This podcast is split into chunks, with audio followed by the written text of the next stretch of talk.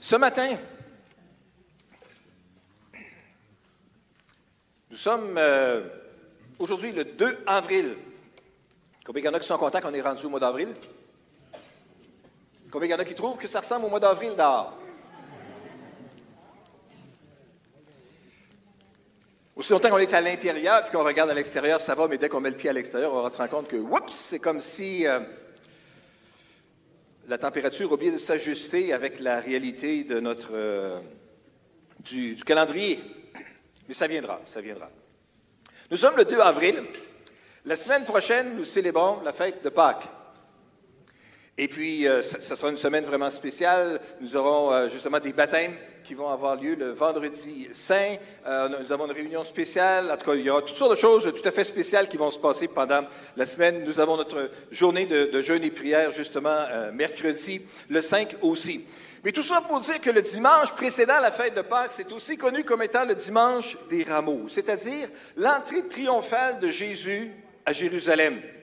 Vous connaissez bien le passage où est-ce que, les passages où est-ce que ça nous en parle. Parce que cet épisode-là de l'entrée triomphale de Jésus à Jérusalem, c'est décrit dans les quatre évangiles. C'est pas juste quelque chose qui est perdu à quelque part dans un évangile, mais dans les quatre évangiles, Matthieu, Marc, Luc et Jean, l'épisode est relaté. De façon toujours un petit peu différente, mais quand même est souligné. Ça nous dit quelque chose à quel point c'était un événement marquant central, significatif pour les disciples de Jésus. Que la semaine, le dimanche, avant même que Jésus soit accusé, arrêté, condamné, crucifié, puis ressuscité, qu'il y avait quand même cette mention qui était faite de l'entrée triomphale de Jésus à Jérusalem. Nous lisons d'abord dans l'Évangile de Marc au chapitre 11. Alors qu'ils approchaient de Jérusalem à la hauteur de Bethphagée et de Béthanie, près du mont des Oliviers, Jésus envoya deux de ses disciples en leur disant, Allez dans le village qui est devant vous. Dès que vous y serez entrés, vous trouverez un anon attaché que personne n'a encore monté. Détachez-le et amenez-le ici. Et puis là, Jésus donne des explications aux disciples de quelle manière ils doivent procéder. Si quelqu'un intervient puis dit Qu'est-ce que tu fais là? Tu n'as pas le droit, etc. On saute toute la négociation et puis on arrive finalement au, moment où est-ce que ça, se produit. Au verset 7, ils amenèrent l'annon à Jésus et posèrent leur manteau sur son dos. Jésus s'assit dessus. Et beaucoup de gens étendirent leur manteau sur le chemin, d'autres des branches vertes coupées dans les champs. La foule, de la tête à la fin du cortège, criait Hosanna Béni soit celui qui vient de la part du Seigneur. Béni soit le royaume qui vient, le royaume de David, notre Père. Hosanna au plus haut des cieux. Jésus envoie ses deux disciples pour chercher un anon. S'assoit dessus. Les disciples mettent les, vêtements sur la route et puis il y a des gens qui mettent des branches vertes aussi coupées. Puis tout le monde s'écrie et ça, c'est l'entrée triomphale de Jésus à Jérusalem. Comme j'ai mentionné, c'était vraiment un moment significatif, un moment intense. Dans l'évangile de Matthieu au chapitre 21, on ne lira pas tout le détail, mais on voit ici une particularité qui est soulignée au verset 10.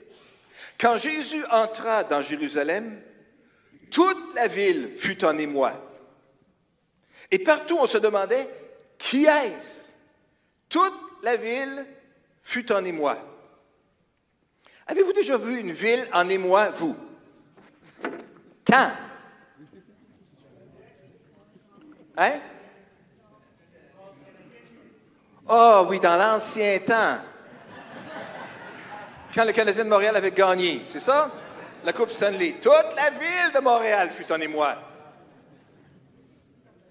Peut-être toute la province de Québec était en émoi sauf le petit village gaulois.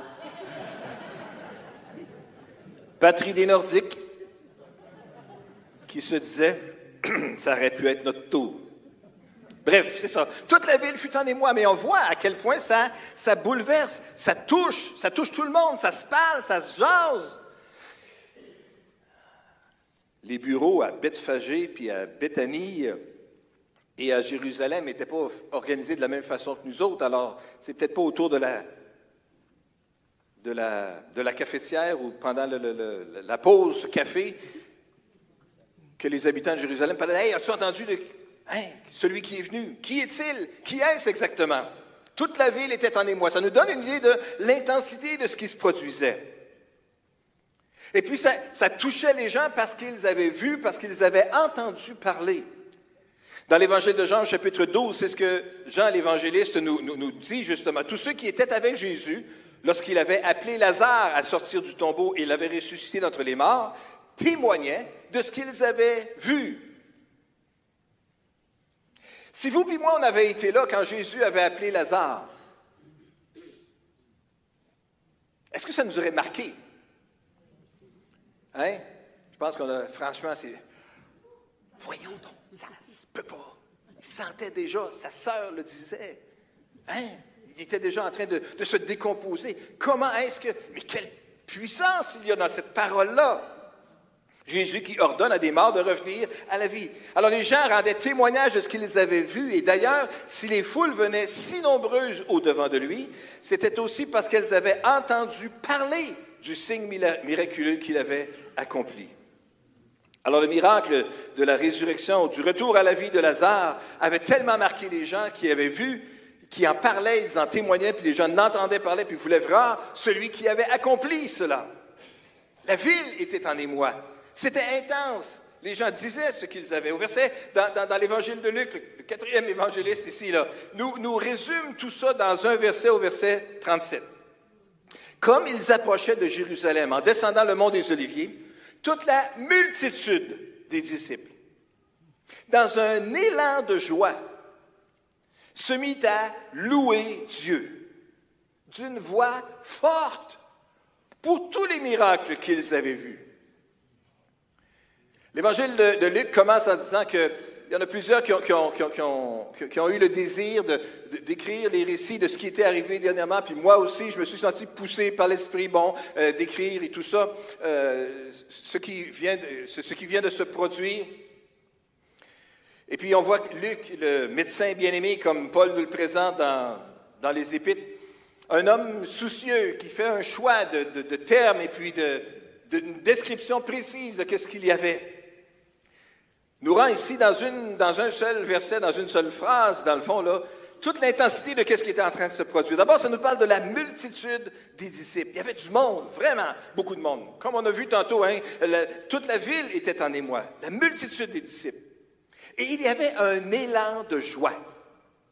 Un peu comme justement une célébration d'un gain particulier ou d'un événement particulier qui se produit. Un élan de joie était là. Particularité, c'est qu'ils se mirent à louer Dieu. C'est pas juste yeah, wouh, on l'a eu, hey, ra ra ra. Peu importe qu'est-ce que c'est l'expression qu'on pourrait avoir pour manifester notre joie. Ici, ça nous dit que l'expression se faisait dans la louange. Louer Dieu. Gloire à Dieu dans les lieux très hauts. Hein? Hosanna, béni soit celui qui vient au nom du Seigneur. Loué soit l'Éternel. Et la Bible nous dit qu'il le faisait d'une voix forte. C'était pas juste loué soit l'Éternel. C'est bien de louer Dieu tranquille chez nous, à la maison et tout ça, là, puis si on ne veut pas déranger trop les voisins autour de nous autres, c'est correct.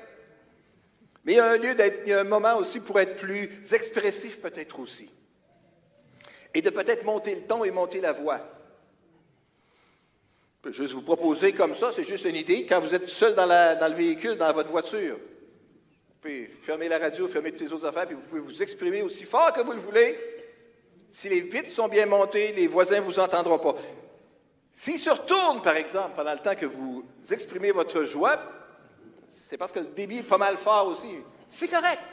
Il y a un temps pour louer Dieu d'une voix forte. Et les gens le louaient pour tous les miracles qu'ils avaient vus. Louer Dieu. Exprimer notre gratitude envers Dieu, c'est important. La louange devrait faire partie intégrante de notre vie. Si souvent, vous puis moi, nos prières consistent plus en requête qu'en action de grâce. On est tellement concentré sur nos problèmes, sur nos besoins, qui, franchement, pour être vrai et honnête, des fois sont grands aussi, hein, nous dépassent. Et puis, je comprends ça, je ne juge pas, je ne condamne pas, mais on est tellement concentré sur nos problèmes et nos besoins que on prend pour acquis souvent les bienfaits de Dieu. Pourtant, la Bible nous dit dans le psaume 92, versets 2 et 3, Il est bon de louer l'Éternel, de célébrer par des chants le Très-Haut et de proclamer dès le point du jour ton amour, tout au long des nuits, ta fidélité. Il est bon de louer l'Éternel. Et pas juste parce que Jésus arrive à Jérusalem et tout le monde est en exclamation, puis en, extravagant dans son expression de louange à l'Éternel et dans la joie qu'il y a, mais il est bon en tout temps de louer l'Éternel. C'est bon pour nous. Il y a quelque chose qui se passe lorsqu'on loue l'Éternel.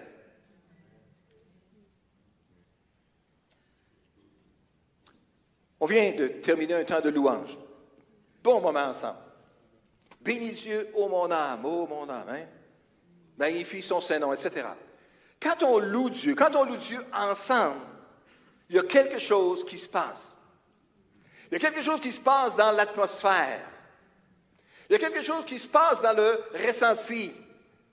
Je crois qu'il y a quelque chose qui se passe dans le monde spirituel. Il est bon de louer l'Éternel. Dans notre ville, à Québec, qui n'est pas tout en émoi dimanche matin, parce que le peuple de Dieu se réunit et veut louer le Seigneur, entendons-nous. La très grande majorité se remettent peut-être d'une soirée difficile, avec un mal de bloc, ou toutes sortes d'autres préoccupations. La ville n'est pas tout en émoi. Mais qu'à quelque part, il y ait un peuple de Dieu qui se réunit et qui loue l'Éternel. Qui loue l'Éternel à haute voix, avec une voix forte, avec une expression sincère, dans un élan de joie grand. C'est bon de louer l'Éternel. C'est bon de le célébrer, c'est bon de le proclamer. Lorsque nous sommes reconnaissants envers Dieu, peu importe nos circonstances, on glorifie le Seigneur. Mais nous pouvons aussi en profiter. C'est pas juste bon pour l'atmosphère, c'est pas juste bon pour la ville, c'est pas juste bon pour les autres. Quand vous louez le Seigneur, c'est bon pour moi, ça fait du bien à mes oreilles, à mon cœur, à mon âme de vous entendre louer le Seigneur. Amen. Lorsque vous m'entendez louer le Seigneur, vous êtes bénis, vous autres aussi, hein? Ben, c'est dur de dire non, pasteur, hein? Ouais, c'est ça. Non, mais c'est vrai, lorsqu'on loue le Seigneur, lorsqu'on entend quelqu'un d'autre louer le Seigneur, ça nous fait du bien. Et si on n'est pas en air ou en désir de louer le Seigneur, peut-être que ça vient justement titiller quelque chose à l'intérieur. Comme David disait, bénis Dieu, ô mon âme, tu sais, qui donnait des coups de coude à son âme, dit, let's go, c'est le temps de louer le Seigneur. En entendant, Dieu, en entendant le peuple de Dieu louer l'Éternel, c'est bon pour moi, ça me fait du bien. Mais lorsque je loue l'Éternel, c'est bon aussi pour moi. Parce que notre génération est si intéressée à qu'est-ce que ça va me donner moi. Il est bon de louer l'Éternel parce que c'est bon pour moi. Il y a certains avantages à louer Dieu et à louer Dieu souvent. Parce que louer Dieu, ça va nous aider à recentrer notre attention sur Dieu.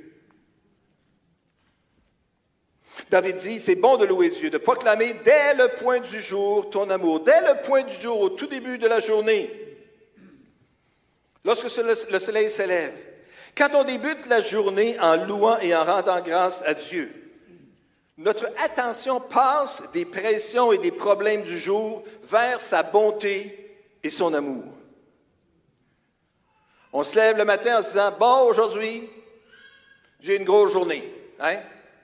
J'ai X nombre de voyages à faire de tel poids pour aller de tel endroit à tel endroit. Il faut que je passe par telle route, j'ai tel ci, j'ai tel ça. Ou bien non, j'ai tant de chaises à produire dans l'usine à chaises, ou en tout cas, peu importe qu'est-ce que c'est qu'on fait comme travail, ou j'ai un tel rapport à donner, ou oh non, j'ai telle personne à rencontrer. J'ai toutes sortes de choses qui peuvent mettre de la pression sur moi, ou des problèmes du jour. Mais quand on débute notre journée, dès le point du jour qu'on manifeste notre amour envers Dieu et qu'on loue le Seigneur, ça change notre vision de l'affaire. On devient soudainement plus conscient de notre dépendance envers lui. On est plus reconnaissant pour son aide, pour sa force et pour son soutien. Ça nous aide pendant la journée. Et savez-vous quoi? David disait même, et tout au long des nuits, je dirai, je proclamerai ta fidélité. Ça ne veut pas dire de passer toutes les nuits, tout le temps à louer Dieu.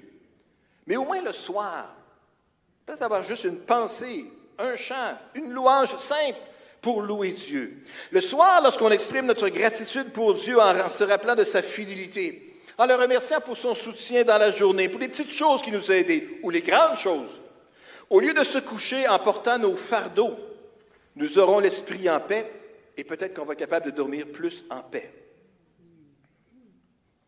Il est bon de louer l'Éternel.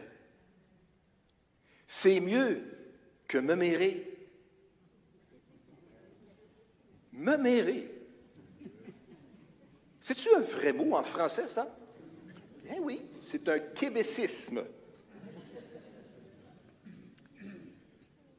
Alors, ceux qui sont moins familiers avec les québécismes, me mérer, ça veut dire bavarder, faire des commérages, raconter ce qui devrait rester secret, participer dans des placotages, me mérer, comme une mère. Les Québécois n'ont pas l'exclusivité sur le mémérage universel. C'est quelque chose qui est là, qui est présent tout le temps et partout. En fait, même dans les Écritures, nous voyons ça. Hein? Ça parle de mémérer dans la. Oui. Jacques chapitre 3, le, regardons ça ensemble. La langue, aucun homme ne peut la dompter, c'est un fléau impossible à maîtriser, elle est pleine d'un venin mortel. Verset 9. Nous nous en servons pour louer le Seigneur, notre Père, et nous nous en servons aussi pour maudire les hommes, mémérer. Pourtant créés pour être ceux qui lui ressemblent. De la même bouche sortent bénédiction et malédiction. Mes frères, mes sœurs, soyons inclusifs. Hein? Il ne faut pas qu'il en soit ainsi. Il ne faut pas qu'il en soit ainsi. De la même bouche sorte la louange. Puis on parle depuis tantôt de louer l'Éternel. Il est bon de louer l'Éternel. C'est ce que Dieu veut qu'on fasse, que notre bouche exprime notre gratitude, nos remerciements envers lui pour sa fidélité, sa grâce envers chacun de nous et toute intervention qu'il fait. Jean dit ici, de la même bouche sortent bénédiction et malédiction. Oh, bzz, pas bon. Mes frères, il ne faut pas qu'il en soit ainsi. Fait que ça existait même dans le temps des disciples, même dans le temps de l'Église primitive. Tu sais, l'Église primitive qui était si intense, qui voyait des miracles se produire, ceux qui pouvaient entendre Pierre, euh, Paul, euh, Jacques, tous les autres, les disciples de Jésus, Jean, prêcher sur son célèbre discours sur l'amour et la, grandeur de, l'amour de Dieu et de son amour envers nous et tout ça. Tous ces gens-là qui voyaient ça, qui entendaient ça, qui étaient témoins de cela, qui expérimentaient ça dans leur propre vie, avec les persécutions qui venaient aussi, vivaient aussi la difficulté de contrôler ce qui sortait de leur bouche. De la même bouche sortent bénédiction et malédiction. Mes frères, il ne faut pas qu'il en soit ainsi. Un petit peu plus loin dans l'évangile, dans l'évangile, dans l'épître de Jean, au chapitre 4, verset 11, nous lisons, frères, ne vous critiquez pas les uns les autres. Celui qui critique son frère ou qui, fait, qui se fait son juge critique la loi et la juge. Mais si tu juges la loi, tu n'es plus celui qui obéit, tu t'en fais le juge. Critiquez pas les uns les autres.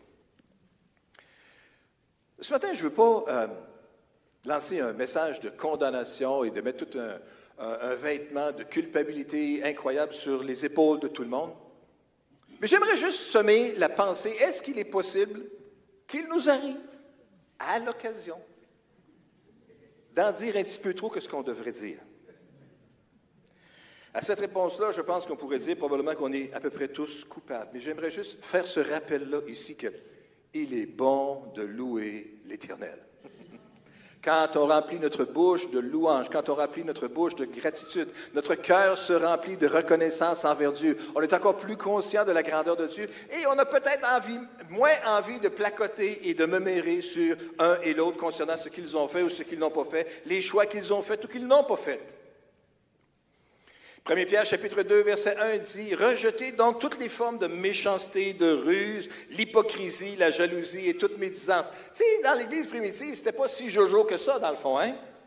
Quand on regarde les termes que Pierre utilise ici, là, rejetez tout ça, la méchanceté, la ruse. Hein, voyons donc. Hein? Il y en a qui faisaient des entourloupettes pour essayer d'en piéger d'autres. L'hypocrisie, voyons donc. La jalousie. Voyons, non, on est tous égaux, on appartient tous au peuple de Dieu. Il n'y a, pas de jalousie. Il y en avait dans l'Église primitive. Heureusement, on a été guéris de ça depuis longtemps. Toute médisance, la médisance, c'est encore le mémérage ici, c'est euh, la médisance, c'est l'action de dénigrer, d'accuser quelqu'un, de tenir sur quelqu'un des propos malveillants. Des propos malveillants. Hein? Elle est donc bien ci, il est donc bien ça, il est donc bien pas ci, il est donc bien pas ça. Toutes sortes de choses qui peuvent se dire. Il ne faut pas, mes frères, qu'il en soit ainsi. Dans le livre d'Éphésiens, Paul dit, au chapitre 4, verset 29, ne laissez aucune parole blessante franchir vos lèvres, mais seulement des paroles empreintes de bonté, qu'elles répondent à un besoin et aident les autres à grandir dans la foi. Ainsi, elles feront du bien à ceux qui vous entendent. Encore une fois, ici, dans un seul verset, comme il y a un résumé incroyable ici de tout ce qui ne devrait pas se faire et de tout ce qui devrait se dire. D'abord, qu'il n'y ait pas de paroles blessantes. Dans mon expérience, je sais que ça m'arrive des fois de dire des paroles qui sont blessantes, sans qu'elles aient nécessairement l'intention originale d'être blessantes. Mais ça peut blesser pareil. Mais qu'il n'y ait pas donc de paroles blessantes qui sortent de notre bouche, encore moins volontairement, mais que ce soit plutôt des paroles qui sont pleines de bonté, pleines de bonté. Des paroles qui répondent à un besoin et qui vont aider les autres à grandir dans la foi, qui vont faire du bien à ceux qui les entendent. Un peu plus loin au verset 31, nous lisons Amertume, irritation, colère, éclat de voix, insulte Faites disparaître tout cela du milieu de vous, ainsi que toute forme de méchanceté. Décidément, donc, il était vraiment pris dans ce beau biais-là. Mais ce n'est pas écrit à tout le monde, en même temps, le même mois. Mais c'est juste que c'est une particularité qui était là, qui était présente, et qu'on peut simplement soupçonner que peut-être c'est quelque chose qui est encore présent aujourd'hui. Oui, mais tu sais, pasteur, il ne faut pas capoter non plus avec ça. On peut toujours bien parler, puis juste s'exprimer, puis juste être authentique, puis dire les choses comme elles sont, les vraies. Oui, mais il faut juste penser avant de parler, peut-être. Parce que Jésus dit dans, Matthieu chapitre 12, verset 36, et ça, ça devrait nous faire réfléchir aussi avant de parler. Je vous le déclare, au jour du jugement, les hommes rendront compte de toute parole sans fondement qu'ils auront prononcée. Rendront compte de toute parole. mais c'est juste une parole. Rendront compte de toute parole sans fondement. Ou dans une autre traduction, ça nous dit toute parole vaine. Dans une autre traduction encore, ça nous dit toute parole inutile. Est-ce que cette parole-là que je suis sur le point de prononcer, elle est utile? Elle est bonne? Dans la Grèce ancienne, il y avait un philosophe qui vivait au 5e siècle avant Jésus-Christ du nom de Socrate. Avez-vous déjà entendu parler de Socrate? Socrate, un philosophe. Et un jour, dans la Grèce ancienne, une connaissance, on nous dit, qui s'est approché du grand philosophe Socrate et qui lui a dit, Est-ce que tu sais ce que je viens juste d'entendre concernant ton ami Attends une minute, lui dit Socrate. Avant de me dire quoi que ce soit, passons ce que tu veux me dire à travers le triple filtre, le filtre triple. Triple filtre, l'homme demande, c'est ça, dit Socrate. Le premier filtre, c'est la vérité. Es-tu absolument certain que ce que tu es sur le point de me dire est vrai? L'homme lui dit, ben non, je viens juste de l'entendre et je n'ai pas eu le temps de faire toutes mes recherches. Hein?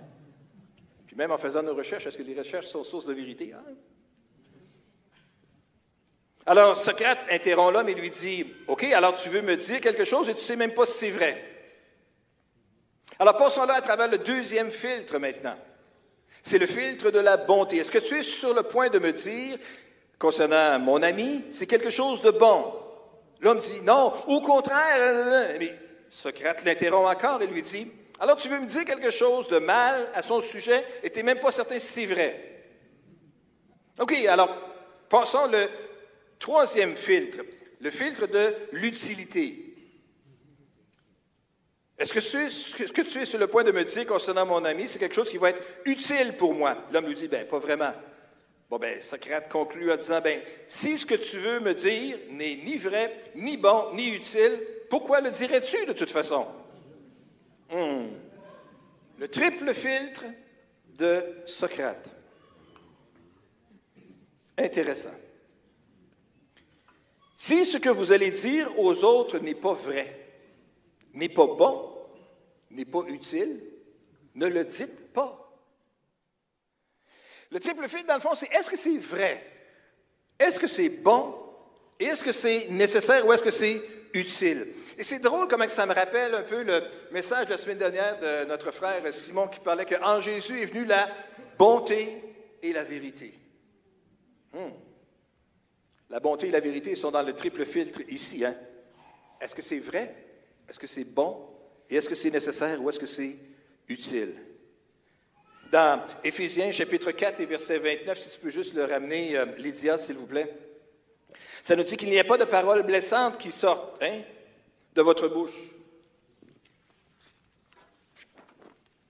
Ne laissez aucune parole blessante franchir vos lèvres, mais seulement des paroles empreintes de bonté, qu'elles répondent à un besoin et aident les autres à grandir dans la foi. Ainsi, elles feront du bien à ceux qui les entendent. Ça parle ici de bonté, ça parle de répondre à un besoin, donc quelque chose qui est utile, quelque chose qui est nécessaire. Bien sûr, des paroles qui sont remplies de vérité aussi, qui vont aider les autres à grandir dans la foi. On voit ici une similarité entre Éphésiens 4, 29 et le triple filtre de Socrate.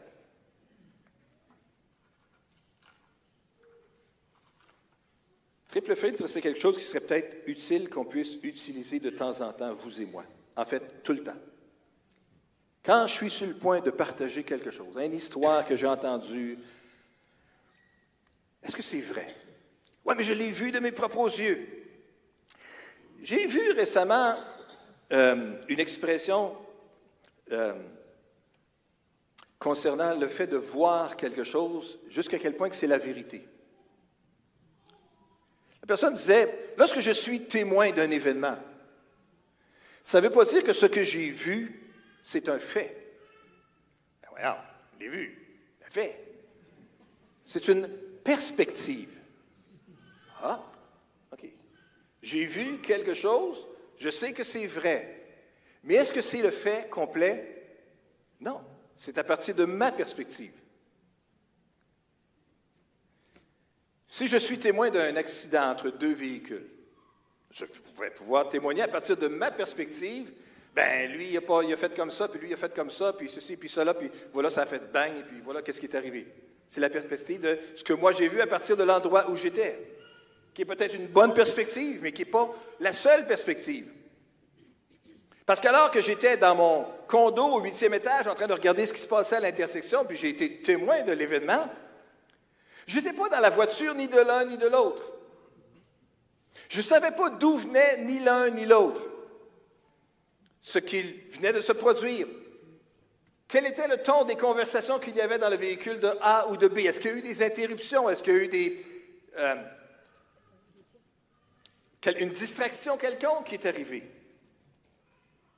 Dans le deuxième véhicule, est-ce que j'étais avec le chauffeur dans les minutes qui ont précédé ou dans les heures qui ont suivi? Qu'est-ce qu'il avait bu? Qu'est-ce qu'il avait consommé?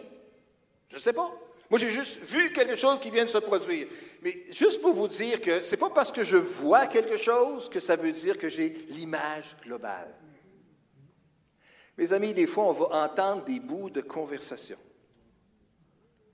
Puis ce n'est qu'un bout de conversation.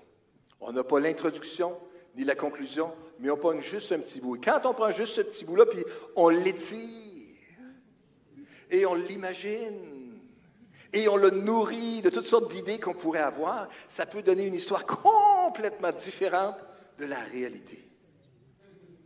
C'est pour ça que, avant de répéter ce qu'on entend des fois en petites brides, réfléchissons juste. Est-ce que c'est vrai? Est-ce que je suis sûr que c'était véritablement ça, l'intention de la personne? Deuxièmement, si je le répète à quelqu'un d'autre, est-ce que ça va dire du bien de cette personne-là? Parce qu'entre vous puis moi, je peux juste vous rappeler qu'on est tous pécheurs? On va tous manquer notre coup de temps en temps. On va tous rater la cible, comme ça nous dit qu'est-ce que c'est le péché. Hein? On va manquer notre shot, on, s'enligne par là, mais on se ramasse dans le mur. Bien, c'est ça, ça l'arrive. Et ça l'arrive à tout le monde. On peut juste se laisser un peu d'espace, de se relever un coup qu'on a frappé le mur, puis de reprendre la direction de la porte avant de condamner. Juste prendre le temps de se demander, est-ce que c'est vrai? Est-ce que c'est bon?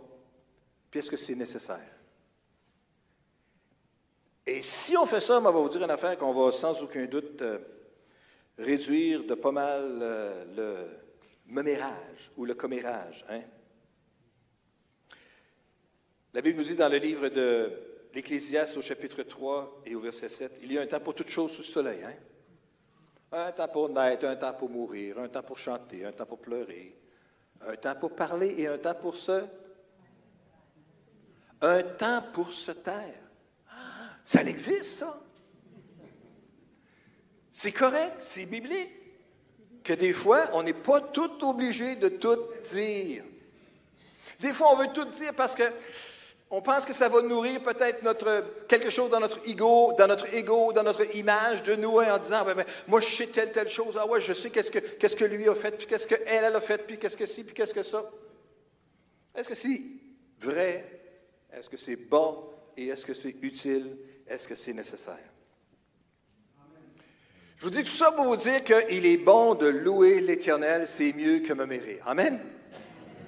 Mais il y a d'autres bienfaits à louer Dieu. Louer Dieu, ça va nous aider à nous recentrer sur, recentrer notre attention sur Dieu. J'aimerais juste vous proposer également aussi que de louer l'Éternel, louer Dieu, ça va nous libérer de l'inquiétude aussi. Parce que voyez-vous, nous vivons dans un monde au rythme accéléré, rempli de pression, d'attente et de stress.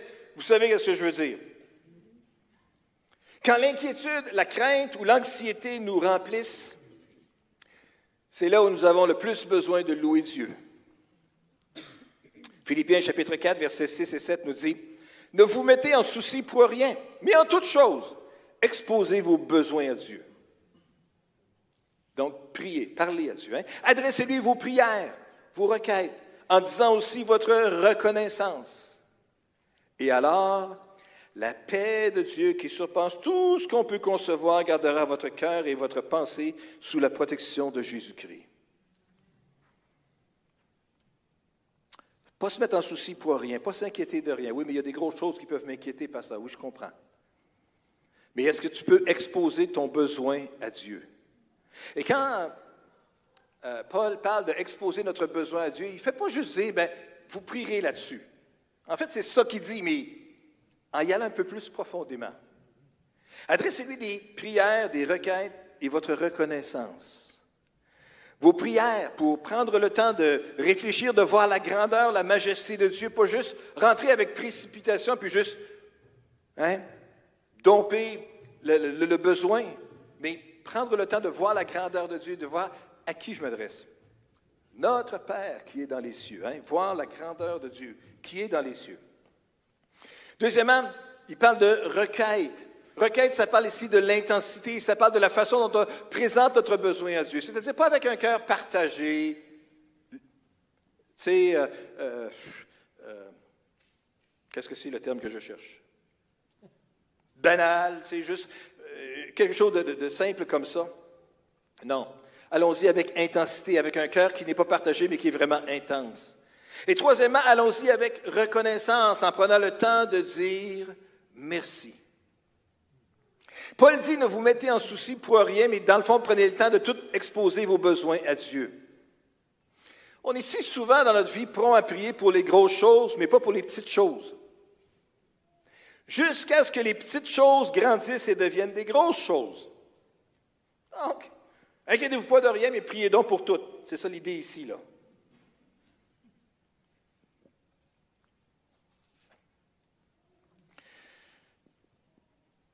Lorsque nous présentons nos fardeaux, nos préoccupations à Dieu en le remerciant pour sa fidélité, la paix qui surpasse toute intelligence va garder nos cœurs et nos pensées en Jésus-Christ. Il y a un changement physique, mental, émotionnel, spirituel, psychologique qui s'opère lorsqu'on commence à verbaliser notre gratitude envers Dieu. Je vous le dis, il est bon de louer l'Éternel. Nos douleurs, nos peines vont se dissiper, l'agitation intérieure va cesser, notre esprit est rafraîchi, puis on va se réjouir dans le Seigneur. Quelque chose se passe lorsqu'on prie. La paix de Dieu, qui surpasse tout ce qu'on peut concevoir, gardera votre cœur et votre pensée sous la protection de Jésus-Christ. Gardera, gardera. Quand l'apôtre Paul écrit ce texte-là, à partir d'une prison dans laquelle il est emprisonné, enchaîné jour et nuit à un garde. Il sait c'est qui qu'il garde. Et le garde a entendu parler de qui c'était le gars qui gardait. Parce que lui, il parlait de Jésus. Et il racontait des histoires de Jésus. Et écrivait des lettres. Et pensait, il faisait sans doute toutes sortes de réflexions concernant la personne de Jésus. Paul était enchaîné jour et nuit à un garde qui devait le garder. Et Paul nous dit que si on présente nos besoins régulièrement à Dieu dans une attitude de reconnaissance, la paix de Dieu va nous garder. Le garde à qui qu'on va être enchaîné, ça va être la paix de Dieu. Combien qu'il y en a aimeraient être enchaînés avec la paix de Dieu? Que la paix de Dieu, un gros poteau dur, coulé dans le béton, 25 pieds dans, la terre, ou, ou 8 mètres si on veut, là, que c'est marqué la paix de Dieu, que je suis enchaîné à ça. Et ça, ça va garder mon cœur et mes pensées sous la protection de Jésus-Christ. Gardera vos cœurs et vos pensées sous la protection de Jésus-Christ. Quand on pense avec reconnaissance à la fidélité de Dieu dans notre vie, notre confiance peut augmenter. Parce qu'on se dit, s'il a pris soin de nous dans le passé, alors nous pouvons lui faire confiance pour aujourd'hui et pour demain. Dans 1 Jean chapitre 5, verset 14, nous lisons, Voici quelle assurance nous avons devant Dieu. Si nous demandons quelque chose qui est conforme à sa vérité, il nous écoute. Et si nous savons qu'il nous écoute, nous savons aussi que l'objet de nos demandes nous est acquis. Il nous écoute. Et s'il nous écoute, nous savons que ça nous est acquis. Si nous demandons quelque chose selon sa volonté, nous pouvons être certains qu'il nous l'accordera. Louer l'Éternel. Ça nous aide à nous recentrer, à recentrer notre attention sur Dieu. Deuxièmement, ça nous libère de l'inquiétude. Et troisièmement, ici, ça fortifie notre foi. Quatrièmement, louer Dieu va nous être un bénéfice ou un bienfait pour nous dans notre vie aussi en dynamisant notre relation avec Dieu. Parce que voyez-vous, euh, l'ingratitude finit par émousser notre perception spirituelle. Les actions de grâce peuvent ouvrir nos yeux à nouveau sur la grandeur du caractère de Dieu, de ses voies, de ses désirs et de sa puissance. Quand on le remercie, au lieu de simplement lui demander, notre relation avec lui s'approfondit et grandit. Nous prenons plaisir à l'honorer pour qui il est, et non pas seulement pour ce qu'il fait ou ce qu'il fera pour nous, mais juste pour qui il est. Et pendant qu'on le fait, on va se sentir rafraîchi, notre point de vue va changer et on va se réjouir dans la, bonté de, notre Seigneur. Il est bon de louer l'Éternel. Maintenant, louer Dieu, ce n'est pas une formule magique qui transforme systématiquement et scientifiquement toutes les situations de la vie de tout le monde, mais l'expérience du peuple de Dieu à travers les années, ça a été que la paix de Dieu peut nous garder à travers toutes les circonstances, quelle que soit l'issue. Les quatre évangiles relatent ici l'entrée triomphale de Jésus à Jérusalem. Pour une raison, parce que c'est important. Est-ce que je peux inviter les musiciens à revenir, s'il vous plaît? Parce que c'est important. Parce que c'était significatif. Parce que c'était central sur ce qui était sur le point de se passer. Mais est-ce que je peux juste vous dire que le fait que la ville était en émoi et que tout le monde était tout euh, étonné et réjoui et puis louait l'Éternel, de vive voix ou de haute voix, ça nous dit avec une voix forte. Ça n'a pas empêché l'arrestation de Jésus, la condamnation de Jésus, la crucifixion de Jésus. Ça n'a pas empêché rien de ça. Et ça n'a pas fait que ça a été nécessairement plus facile pour Jésus non plus dans les heures avant son arrestation quand il était dans le jardin de Gethsemane. Père, s'il est possible que cette coupe s'éloigne de moi, Jésus n'a pas été plus délivré de ce moment-là d'angoisse extrême dans le jardin, parce que le dimanche avant, il y avait eu un grand temps de louange. Fait que la louange ne règle pas tout, mais la louange, il est bon de louer l'Éternel. Ça fait du bien au cœur. Ça fait du bien à l'âme. Ça va accorder la paix de Dieu. Ça ne garantit pas le résultat à la fin que tout va toujours se produire comme ça, mais que peu importe quelle sera l'issue, ça pourrait juste nous assurer un chemin plus doux pour se rendre là. On a besoin de mise à jour régulièrement. Parce que dans notre vie de tous les jours, il y a, hein, on, finit par euh, user, user notre âme, user notre esprit, user notre, notre perception spirituelle. Et à force de l'usage, ça finit par amener à l'usure. La Bible, pas la Bible, mais le dictionnaire nous dit que l'usure suit un usage prononcé, c'est ça. Et des fois, mon cœur est usé. Il a besoin d'être recalibré, recetté pour le repartir. Et ce qui va pouvoir l'aider, c'est de louer l'Éternel. Peu importe nos difficultés, nos épreuves, pouvons toujours le remercier de nous avoir créés, de nous maintenir en vie, de prendre soin de nous, de nous guider, de pourvoir à nos besoins, de nous aimer. Mais par-dessus tout, on devrait le remercier aussi pour notre salut, qui a le sacrifice de son Fils pour nous. Lorsqu'on considère tout ce que le Père a fait pour nous, dans le fond, on n'a pas d'excuse pour être ingrat. La parole de Dieu est vraie, ça nous dit, il est beau, il est bon de louer l'Éternel. Frères et sœurs, louons l'Éternel. C'est tellement mieux que le même mirage. Amen. Prions ensemble. Seigneur, je veux juste te remercier pour ta grâce aujourd'hui et tes bontés. Te remercier que tu nous as donné à travers la vie. Tu nous as touchés. Tu as permis qu'à un moment donné dans notre vie, là où nous étions, perdus, errants, rebelles, désobéissants, blasphémateurs, tu nous as touchés par ton esprit. Et tu as fait de nous tes enfants. Tu nous as pardonnés, Seigneur. Et tu nous as fait connaître le salut. Et dans ta grâce, tu nous as conduits vers des frères et sœurs qui étaient en mesure de nous soutenir spirituellement, de veiller sur nous, de nous entourer, de nous encourager. Seigneur, nous voulons te dire merci pour les frères et sœurs. Nous voulons te dire merci que tu nous as gardés jusqu'à aujourd'hui. Il y a eu des hauts et des bas, il y a eu des tournants à gauche et à droite. Mais Seigneur, aujourd'hui, nous sommes ici. Et nous voulons juste te dire merci de nous avoir guidés, de nous avoir gardés, de nous avoir protégés. Aide-nous maintenant, Seigneur, à continuer à te louer, à continuer à te célébrer, à continuer à tourner nos regards vers toi, Seigneur. Parce que toutes nos sources sont en toi, Seigneur. C'est de toi que viennent tous les dons parfaits, Seigneur. Tu es le Dieu qui accomplit des miracles, encore aujourd'hui.